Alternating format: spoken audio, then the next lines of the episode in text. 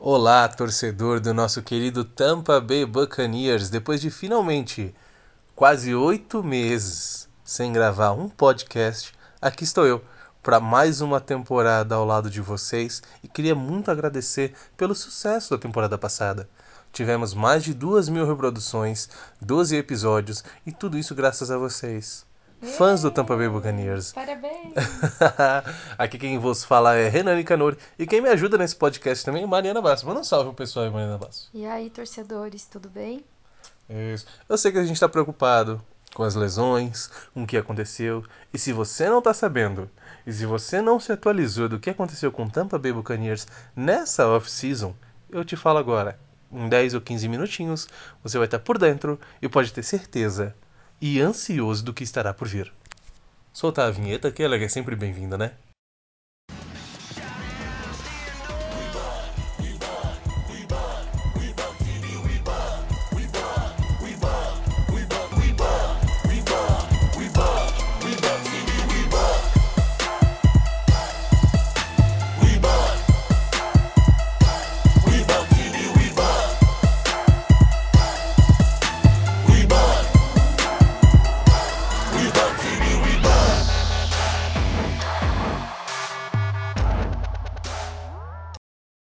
Gente perdeu vários jogadores consideráveis nessa off-season. O primeiro deles que eu chamo a atenção é Dam Kamsu. Agora ele virou corretor de criptomoedas no Twitter e eu sigo ele, todo dia ele posta alguma criptomoeda para você comprar. É um negócio maravilhoso. Segundo, JPP tá fazendo falta, ele vai fazer falta com certeza, mas e ele tá livre no mercado. Acredito que ele vai achar um time para ele, tá? Se algum principal pass rusher se machucar. Então ele tá só de butuca querendo ganhar o dinheiro dele. Tem o Alex Capa também. Alex Capa, né? Foi embora Não dá pra pro, esquecer pro do. Alimar Pet, que se aposentou do nada. Concordo contigo, Alimar Pet. É, foi uma perda que doeu no coração, porque ele era o, o símbolo de esforço máximo. Tem até uma jogada icônica dele é, segurando dois caras ao mesmo tempo para que o Tom Brady pudesse fazer o passe. É, Ele é o símbolo de esforço do time. Em contrapartida, apesar de a gente ter perdido o Gronk, vai sentir falta do Gronk? Ai, muito lindo.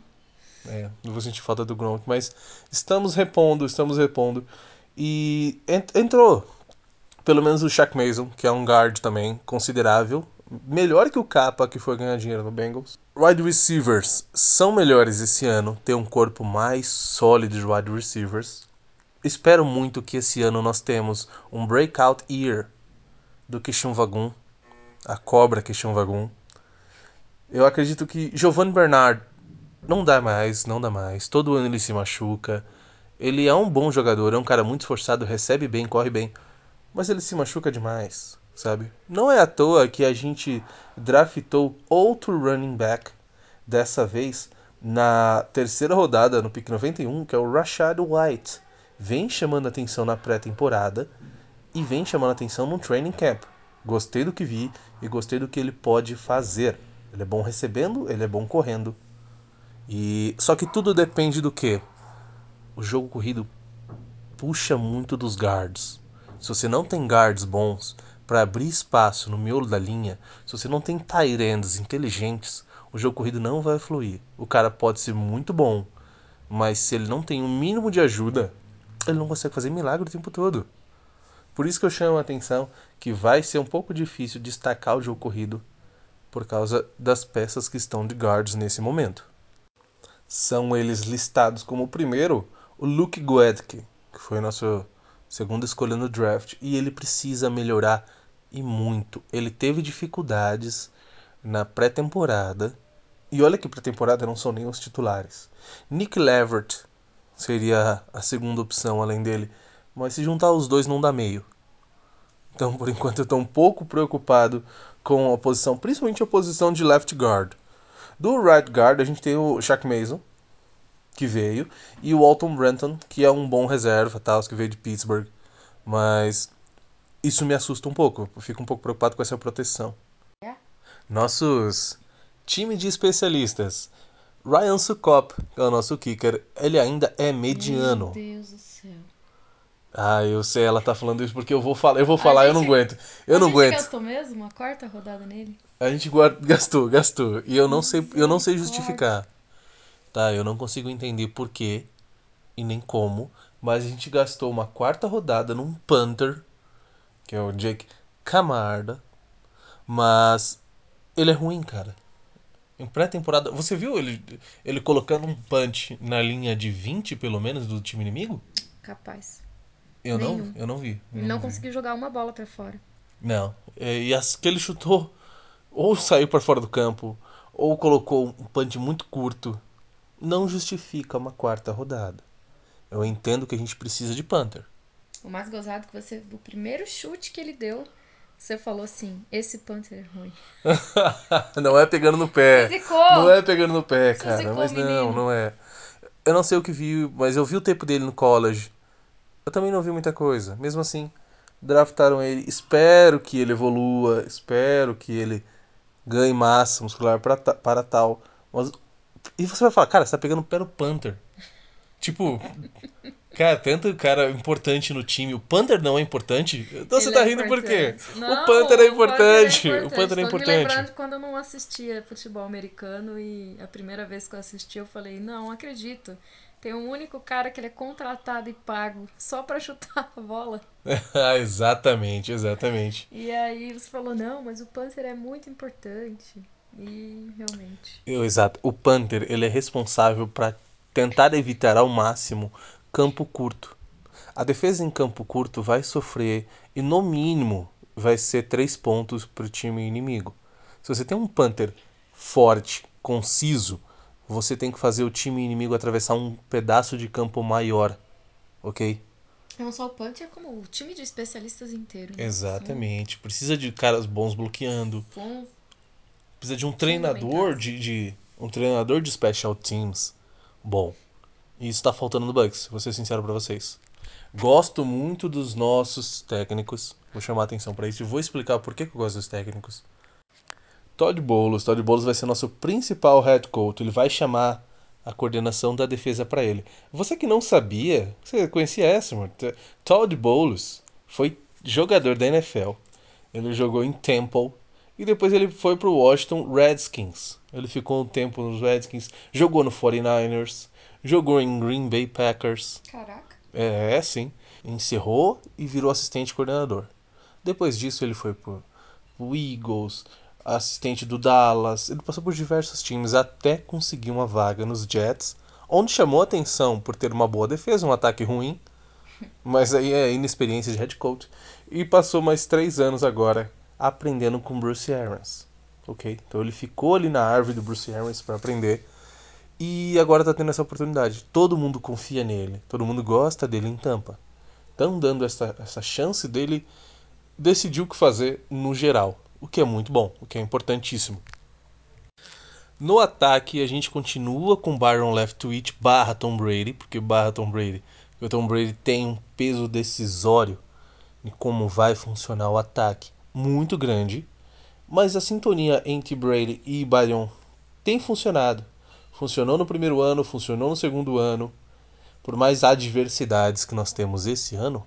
E essa sintonia vai se mostrar nesse ano por mais adversidades que nós tivemos. E no caso, você estava comentando no começo sobre os desfalques, né? Sim, Principalmente no que diz respeito à linha que vai defender o Tom Brady. Você acha que tem alguma solução? Que a gente tem algum reforço? Como é que a gente vai ficar? Disponível no mercado não temos. E o espaço que a gente tem no salary cap é muito baixo. A gente tem no máximo um milhão, um milhão e meio para fazer manobras administrativas ou jogar mais dinheiro para frente. Ou seja, a gente vai ter que se virar com o que tem. Tá? As peças não são lá das melhores. Não é o, a melhor linha protetiva para o Tom Brady. E o que vai acontecer é nós mudarmos um pouco como nós jogamos. Nós vamos ter que fazer mais passing screens, que é aquele passe lateral os wide receivers e contar com os bloqueios. Porque se você não ganha na força de proteção, você tem que ganhar na inteligência. Então vai ter muito passe rápido, muito passe no slot. Então você vai ver wide receivers como Chris Goodwin no slot. Você vai ver o Jarlon Darden, que é um cara muito explosivo e rápido, recebendo muita bola no meio campo, depois da primeira linha de linebackers. Então a gente vai ter que mudar um pouco o esquema de jogo. A gente está acostumado a ver o Tom Brady fazendo passes muito longos, ótimas recepções, porque ele tinha uma proteção com tempo suficiente para isso. Esse ano está diferente. Esse ano a gente vai depender um pouco mais da inteligência defensiva nos bloqueios. É o que eu espero e é uma receita que vai ter que ser seguida. Okay? Se eu aqui no Brasil estou vendo isso, espero que quem seja pago para isso esteja vendo. Vamos falar um pouco agora sobre a parte que eu mais gosto. Eu não gosto tanto do ataque, eu gosto de defesa. Porque qual é a minha frase sobre defesas? Ataques ganham jogos, mas defesas ganham campeonatos. Isso, eu gosto dessa frase, cara. Phil Jackson disse isso. E ele era técnico de basquete, para você ter uma ideia. Mas faz todo sentido a NFL. Você pode ter um ataque excelente, mas a defesa precisa, pelo menos, minimamente, conseguir segurar o ataque oponente.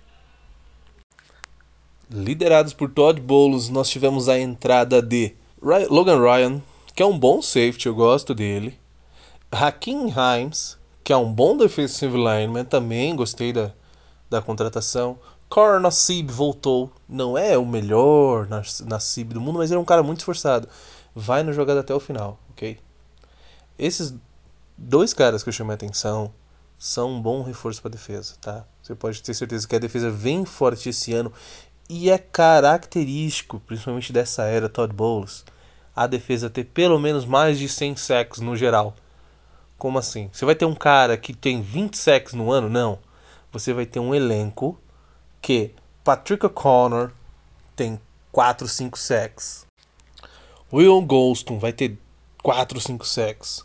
Raquel Nunes Roches, 4 ou 5 sacks. Porque ele é assim que ele gosta de trabalhar, ele rotativa muito, ele não sobrecarrega um cara. Você vai ver Levanta Dave fazendo sack, você vai ver Devin White voando para cima dos quarterbacks. Anthony Nelson, que é um reserva do Shaquille Barrett, ele vai ter pelo menos 5 ou 6 sacks essa temporada. Por causa desse estilo de rotatividade da defesa. Vai ser assim, vai para cima do quarterback. Não vamos dar chance para isso. Pode confiar, é o estilo de defesa que o Todd Bowles gosta de, de trabalhar. Já no fundo do campo a gente tem reforço do Neal, que também é um, é um cara bom de se considerar. Jamal Dean vem para um ano saudável, espero que esse ano ele esteja inteiro. Carlton Davis é nosso principal cornerback ao lado do Shamar Butkin, ok? E o nosso principal safety vai ser o Anthony Infield Jr. por seu terceiro ano. Ele teve uma regressão à média um pouco ano passado, mas mesmo assim, hum, ele e Mike Edwards formam uma dupla de safeties incrível. Eu quero chamar a atenção aqui para um cara que se destacou na off-season. É um, cara, um recebedor de Utah State, pra você ter uma ideia. São dois destaques nessa off-season, tá? Um lado do ataque e outro lado defensivo da bola. Devin Thompson. Ele não tá no elenco principal, ele tá no practice squad. O que me assusta um pouco porque no practice squad não tem proteção de contrato por enquanto. Mas se algum recebedor se machucar, seja ele Russell Cage, seja ele Julio Jones, o que é, o que é natural acontecer. Infelizmente é natural. Tá? Não espero tanto assim do Julio Jones igual ele já foi em outros tempos, mas ele é um cara de nome, ele é um cara de mãos seguras. Tá? Uh, além do Chris Goodwin e Mike Evans, que não tenho o que dizer sobre eles, são fenomenais os dois. Tá? Inclusive, acredito que essa dupla deveria se aposentar o número da camisa deles. Mas. Devin Thompson, número 83, tem chamado a atenção. E eu tenho certeza que lá para semana 4, semana 5, ele vai ser chamado para o time principal. Porque eu considero ele um pouco melhor até do que o Scott Miller, que é um excelente recebedor, excelente é, backup de recebedor. Tá? E ele pode ajudar nos retornos, tal. Ele é um cara muito esforçado. Então anota esse nome aí para você não ser pego de surpresa. Falar, poxa, o Renan não falou sobre esse cara e esse cara tá comendo a bola agora. Não, eu avisei Para vocês ficarem espertos. No final da temporada você me cobra se ele não aparecer. Fala, poxa, você falou dele e ele não apareceu. Não, mentira, ele apareceu sim. Por último, mas não menos importante, nosso segundo destaque defensivo é o jogador que veio da CFL. Sim, ele foi para a Liga Canadense e se destacou na Liga Canadense. E nessa pré-temporada, se você viu algum jogo dos Bucks, você provavelmente viu ele correndo de um lado para o outro, sendo um líder da defesa. Não que o Bucks tenha tido uma defesa primorosa durante a pré-temporada. Porque afinal de contas, três jogos, três derrotas e foi dolorido. Não foi dolorido? Foi dolorido. Foi, faz, faz parte do jogo. Mas, Olakne Futukasi Sim, ele estava na defesa como um líder. Ele direcionava as pessoas, ele estava mais, mais atento ao jogo como um todo. Ele é um cara muito inteligente. E olha que ele jogou na faculdade de Rutgers, que é, digamos assim, não é bem fraca, mas apanha muito no college, né? É uma faculdade que apanha muito no college. E ele teve um ano que acho que ele maturou na CFL muito bem. Porque ele está jogando melhor do que o KJ Bright, que é um que veio de Auburn, por exemplo. É um cara de 23 anos, com muito gás para jogar. É um cara de 6'2 de altura. Então você pode esperar que Levonta Dave e Devon White vai ter alguém no banco que vai cobrir bem eles. Que vai ser o suficiente para não deixar o nível cair. Por exemplo, a gente vai ver o primeiro tempo da defesa muito bom, o segundo tempo da defesa ok. Esse cara vai ajudar a manter o nível dos linebackers alto. Isso é muito importante também, para ter uma defesa sólida. Voltando um pouco para o ataque, que não vou deixar de falar, Kyle Rudolph. Sim, ele ainda tem gás para para jogar. Não é um Gronkowski, longe disso. Você nem espere que ele tenha a mesma produção que o Gronk na última temporada. Mas ele vai contribuir, com certeza. Cade Otton é um Tyrant que chama atenção porque ele recebe bem os passes, tá? Não é o melhor bloqueador que se vê, mas ele ainda assim, ele é um bom é um bom Tyrant, tá? Para poder fazer a rotatividade. Porque Cameron Braid, para mim, ele vai ser o nosso principal. Cameron Braid é o nosso principal. E ele é confiável, Cameron Braid. Ele é um cara que não dropa as bolas. Ele é um cara que precisar bloquear, ele bloqueia. Cole Keith, talvez ele tá pensando em mudar de função para para left guard, para você ter uma ideia de como ele é bom bloqueando e não tão bom recebendo. Ele tá nessa dúvida. Não dá para se esperar muita coisa por enquanto, ok? Nosso primeiro jogo, domingo à noite, finalmente nós temos o primeiro jogo. Aleluia. Ansiosa. Domingão contra Dallas, na casa deles. Não que Dallas tenha o mesmo elenco do ano passado, eles estão um pouco mais. Eu posso dizer que Dallas está um pouco mais fraco do que ano passado, ok? Que bom, porque a nossa pré-temporada foi. Nossa pré-temporada foi difícil, foi difícil de assistir. É, e eles estão com também a, a linha prote de proteção do Dak Prescott prejudicada. E a gente sabe que o Dak Prescott, sob pressão, ele não funciona muito bem, assim como qualquer outro quarterback. O Tom Brady também sofre quando não está não tá bem protegido, e o Dak não é diferente, ok? Acredito eu que nós vamos ganhar, não vai ser um jogo muito fácil, mas Bucks por uma posse, ou seja, de 5 a 7 pontos de diferença, acredito, para a gente ganhar e ter moral pro resto do ano, viu? É... Tô ansioso para ver Hall em campo, tô ansioso para ver como a defesa vai funcionar. A secundária vai ter pelo menos uma ou duas interceptações nesse jogo, pode ter certeza. O Brady tá de volta, passou um tempo na casa dele refletindo e dizem as más línguas que discutindo com a Gisele, ver se ele poderia ou não jogar. Mas isso é as más línguas falando e é ele apenas tirando um tempo para para refletir, botar a casa em ordem, assim como qualquer ser humano. E como ele é um cara de 22 temporadas, ele já passou por isso outras vezes. Você pode apostar que em mais de 20 anos de carreira, não teve um ano onde ele teve um problema com a família, um problema com os filhos, um problema que. Claro que teve. Mas ele não é chamado de GOAT à toa. O campo é o campo, o trabalho é o trabalho e a vida pessoal é a vida pessoal. Ele não tem essa de já aconteceu dele estar tá em crise de, de relacionamento e jogar mal. Não, nunca aconteceu isso. E não vai ser agora que ele vai deixar acontecer. Porque afinal de, ele, afinal de contas ele tá com 45 e tá mostrando para todo mundo que, olha, dá para chegar nessa idade tranquilo e jogar bem sem deixar cair o nível. E ele vai se aposentar sem deixar cair o nível, você pode ter certeza disso. Torcedores, obrigado por ter me ouvido por 20 minutos. De verdade. É muito bom te ouvir. Por 20 minutos? Ah. Rapaz, eu falo demais, meu Deus do céu. Quer palpites da rodada? Palpites da rodada. Palpites da rodada. Vamos lá. Se bem que meu palpitrômetro anda mal. Mas não, vamos lá, esse ano vai ser bom pra gente, tenho certeza. Primeiro jogo já quinta-feira, um baita jogo. Rams? Rams. Começamos com Rams e Buffalo Bills. Na casa do Bills. Olha, meu coração diz Bills. Bills. Eu vou de Bills também. Vou de Bills também. É. Eu confio um pouco mais no Bills. Atlanta Falcons e New Orleans Saints, os dois podem dar a mão e se jogar do buraco, porque não quero que nenhum dos dois rivais de divisão vença. Acredito que vitória. Jamais vou torcer pro Saints. Ah, é? Mas aí é. é- é- Carrasco. Acredito que o Saints vença, que tá em casa, porque o Falcons tá maluco. O Falcons esse ano briga por uma das primeiras opções do draft. Ok? Esse jogo é acirrado, Carolina Panthers e Browns. É, Vai ser difícil o Browns, né? Vai, vai ser. Eu acho que. Da Browns. Vamos vamos ver torcer pela zica. Bears e 49ers. 49ers. 49ers, acho que vitória fácil do 49ers. Cincinnati Bengals e Pittsburgh Steelers. Os Steelers sem um QB principal, por enquanto. Difícil pro, pros Steelers. Vai, né? Vai ser sim. Cincinnati Bengals, então, muito Uhum. provavelmente. Ah, Detroit e Philadelphia Eagles.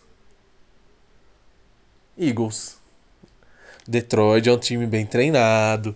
É um time da zica. Eu não sei não, viu? Eu vou torcer pela zica, já na primeira rodada. Gosto, gosta sim, gosta sim. Quero caos. Eu quero caos. Houston, Texas e Colts. Não tem muito o que discutir. Houston também briga por primeiras opções do draft. Então, Colts, vitória do Colts. Miami Dolphins e New England Patriots. Vai ser um bom jogo. Bom jogo, né? Vai Bom ser um jogo. bom jogo. O que você acha de Miami Dolphins e New England Patriots? Será que o canhotinho vai. Vai, eu, eu Vai confio no bem? menino, confio no menino. Vamos torcer por ele então. O Dolphins tem, tem se reforçado muito bem. E rolou uma polêmica tal com o treinador, com, de treinadores e tal, mas isso é extra-campo. Vitória do Dolphins, né? Vitória do Dolphins. Tá acabando. Jets e Ravens. Sem condições, né? Sem condições pro, pro, pros Jets, né? Pobres Jets. Joe Flaco, pelo amor de Deus, os Jets, mais um ano. Nós temos o Washington Football Team e. Ou melhor, Washington Commanders. Ah, nome novo agora. É esse. E Jacksonville Jaguars. Sunshine. Será que é o ano dele? Talvez. Vou torcer pra isso. A gente espera, né? Então eu também vou ele de. brilhar. Eu, eu gosto do, do Washington Commanders, mas eu acredito que o Jacksonville pode ser que esse ano o Jacksonville vença, ainda mais tá jogando em casa. Pode ser que eles vençam, de verdade. Jogo bom também entre Arizona e Kansas City Chiefs. Chiefs. É, o Chiefs é mais time mesmo. Arizona é bom, mas ainda não tá no nível de bater o Houveram Chiefs. podcasts, podcasts que eu falava bem de Mahomes, né? Verdade, você sempre falou bem tempos do mudaram, Mahomes. né? Olha aí, criticando até o Mahomes agora. Nossa senhora. Mahomes. Ah, aqui de vitória dos Chiefs. Chargers e Las Vegas Raiders. Jogão também, ninguém tá dando muito pra esse jogo, esse jogo parece muito bom. Chargers é o nosso É o nosso time, é o nosso segundo time. Todo ano eu torço pra um time é, que tem dificuldades além do Bucks.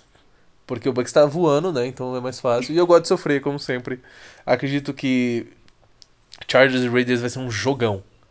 Jogão. Chargers, Chargers. com certeza. Ai, eu acho que a gente vai perder, Chargers vai perder esse jogo. Chargers gosta de entregar esses jogos. Raiders tá jogando em casa, Las Vegas. O único problema do Chargers É ele mesmo. O problema do Chargers é o Mas Chargers. como torcedora fiel e sofredora. Vamos, vamos torcer por eles, vamos torcer por É. eles. Tennessee, Titans e Giants. Quem que você acha que vai ganhar? Eu vou de Titans. Você vai de Titans? Uhum. É difícil parar, né? O Titans. Não, eu concordo com você. Giants esse ano também não tem muita expectativa sobre eles. Dallas Cowboys e Tampa Bay Buccaneers. Olha Ah, nós aí. Não precisa nem dizer, né? Ah, pelo amor de Deus. Vamos, Brady. Vamos. E na, se- e na segunda-feira tem um jogo de dois times que tem muita história envolvida. Seattle, Seattle e Denver Broncos. Hum, Aqui eu acho que é um legítimo all-in. Porque Seattle é um time muito mal treinado. É um time que não tem esperanças esse ano. Tá, com todo respeito já à história do treinador de Seattle, perderam o Russell Wilson, que justamente está no Denver Broncos, que vai ser o time a ser enfrentado, e ele tá muito afim de ganhar. vai ser um jogo de vaia da torcida, né? É. Senhores, depois se perderem todo o dinheiro, a culpa não é minha. Apostem conscientemente. E nem E minha. nem do Mark. Mas esses são nossos palpites. Acredito que. E como você faz todo início de temporada, quem quem vai para Nossa, quem vai estar no Super Bowl? não digo Super Bowl, mas Quem? Nossa, ano passado eu acertei. você acertou em Acertei cheio. em cheio, né? Menos o Bengals. O Bengals Não, trollou, ninguém- quase, ninguém quase. esperava, né? Ano passado, pra quem não se lembra, eu disse que o Bucks estaria no Super Bowl a menos que a gente pegasse o Rams no caminho. E foi o que aconteceu. E o Rams estaria, ou o Bucks ou o Rams estaria no Super Bowl. E foi o que aconteceu. Propor- Proporcionaram o melhor jogo de Melhor. toda a temporada. Exatamente. Foi, foi incrível. Foi emocionante. Será que vai ter esse encontro de novo? Não, com certeza. Com certeza, esse encontro vai ter. E a gente tá ansioso por uma revanche dessas. Tá, muito provavelmente. Além dos palpites já certos, né? Como. Bucks, Chiefs, uh, Bills. Green Bay. Esses nomes já meio que são certos, mas nomes que chamam a atenção e vão brigar por vaga nos playoffs. Eagles vão brigar a vaga nos playoffs. Rams. Dolphins pode arrancar as vagas nos playoffs. Rams, com certeza, é verdade. Um time que tá bem reforçadinho é o Baltimore Ravens também, vem surpreendendo. Pode ser que ele consiga umas vitórias no playoffs. Minnesota não, Minnesota não. E o Tennessee Titans. O Tennessee Titans vem forte todo ano e tá com uma defesa que tá voando. Tá me preocupando Titans. Tá me preocupando. Eu estou, tô de olho neles e acredito que nas, na segunda ou na terceira rodada eu já consigo dizer quem estará no, no Super Bowl pra vocês. Pessoal, obrigado por ter ouvido até aqui. São quase 30 minutos de podcast. Muita falação e muita enrolação. E a gente vai ter uma temporada maravilhosa. Você que tá com saudade da NFL, é o último domingo hoje. Domingo que vem já tem jogo. Quinta Eba. tem jogo. Eba. Daqui até o final do ano você vai ouvir muito a minha voz. Eba. E a da Mari também. Ah. Um abraço a todos e tchau. Ah.